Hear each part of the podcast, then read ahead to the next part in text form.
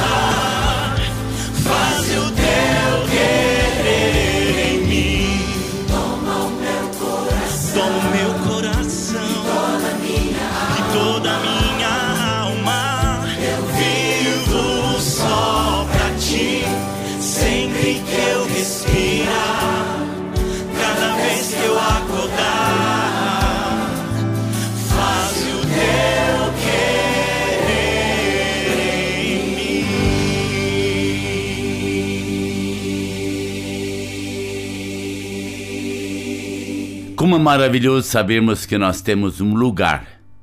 E o meu lugar neste instante aqui, junto com você, podendo conversar sobre a palavra de Deus mais uma vez. E na nossa vida nós temos momentos assim, momentos em que Deus nos deixa a sós. E hoje eu quero falar um pouco sobre Elias, do lado em que Deus o deixa a sós. Diz em Tiago capítulo 5 assim: Elias era um homem, era um humano como nós. Ele orou fervorosamente para que não chovesse e não choveu sobre a terra durante três anos. Orou outra vez e os céus enviaram chuva e a terra produziu os seus frutos. Elias teve que enfrentar muitas situações sozinho, porque ele precisava, como servo de Deus, ter a certeza de que aquilo que Deus queria dele estava acontecendo. E nós queremos olhar um pouco disto. Ele estava sozinho na oração. Ele estava sozinho diante de Acabe quando ele disse assim: Ora, Elias de Tisbé, em Gileade, disse a Acabe: Juro pelo nome do Senhor, o Deus de Israel, a quem sirvo, que não cairá orvalho nem chuva nos anos seguintes, exceto mediante a minha palavra. Ou seja, ele estava diante do rei.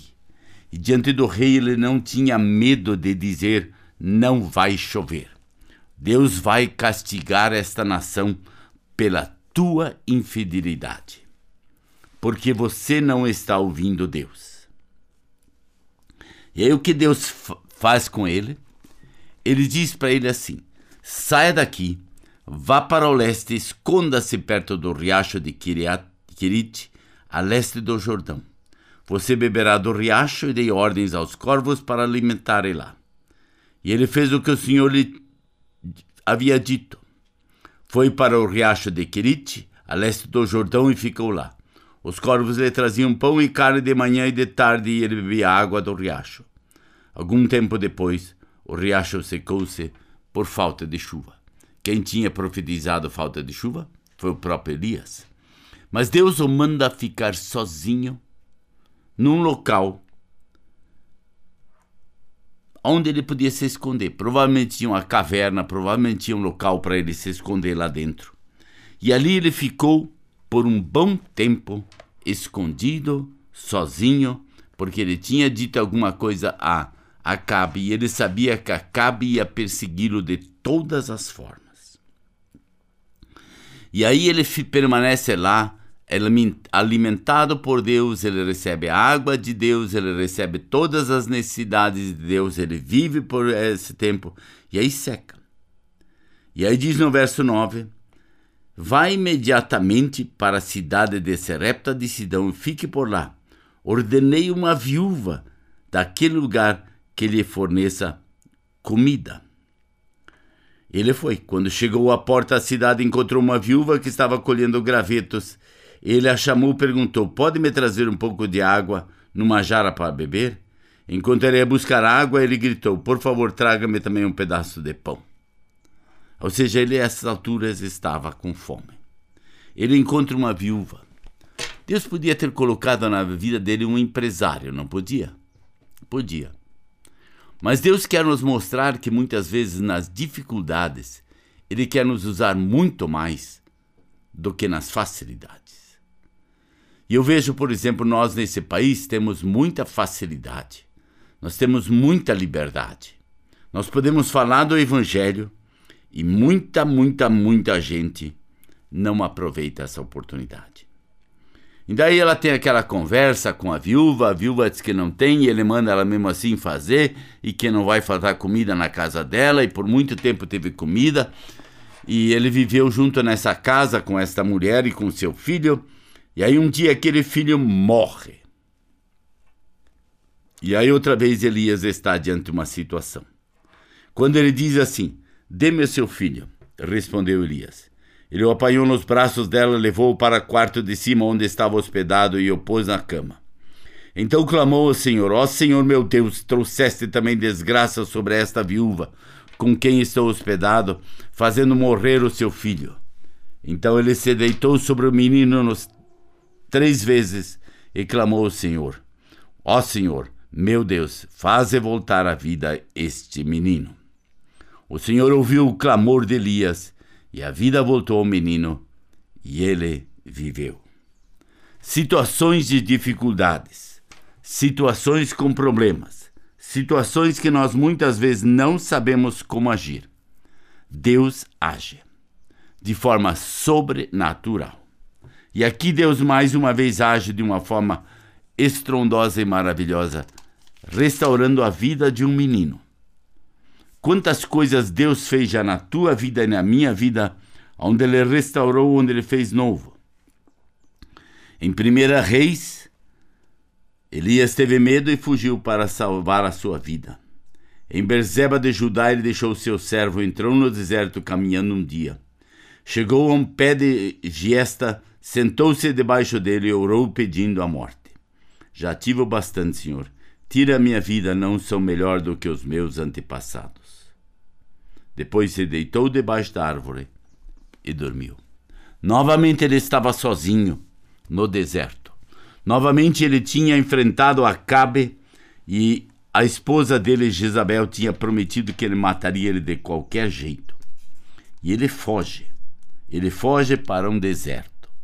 E lá ele está agora sozinho, abandonado, como se não tivesse ninguém. E aí Deus fala com ele e diz assim: saia e fique no monte na presença do Senhor, pois o Senhor vai passar.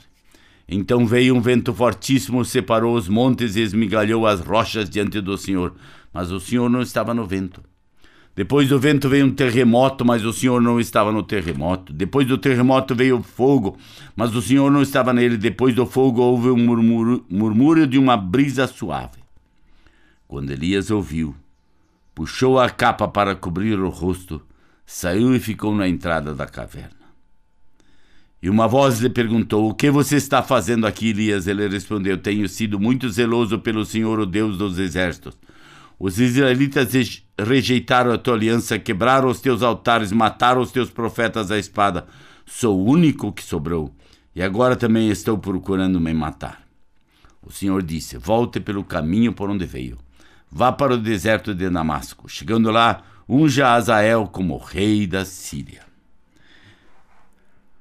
Unja Gil, filho de Ninsi, como rei de Israel, e unja Eliseu, filho de Safate e Abel, Meola, para suceder a você como profeta. Gil matará todo aquele que escapar da espada de Azael, Eliseu matará todo aquele que escapar da espada de Jaú. No entanto, fiz sobrar sete mil em Israel, todos aqueles cujos joelhos não se inclinaram diante de Baal, e todos aqueles cujas bocas não o beijaram. Você diz, Francisco, por que você está hoje lendo esses textos? Porque talvez você esteja se sentindo sós Elias, em muitos momentos, sentiu-se muito sós. Porém, houve uma situação muito interessante. Deus tem que mostrar para ele que ainda existe sete mil outros profetas, exatamente como ele, que não dobraram seus joelhos diante de Acabe e que continuaram vivendo uma vida que agradasse a Deus. Que você e eu possamos ter este grande amor e não olhar para as circunstâncias ao nosso redor, mas olhar para aquilo que Deus tem preparado para nós. Deus tem nos colocado em lugares muitas vezes tão áridos, tão difíceis, tão complicados, mas Deus quer nos usar exatamente ali, porque Ele nos ama e o amor do Pai quer se revelar através de nós.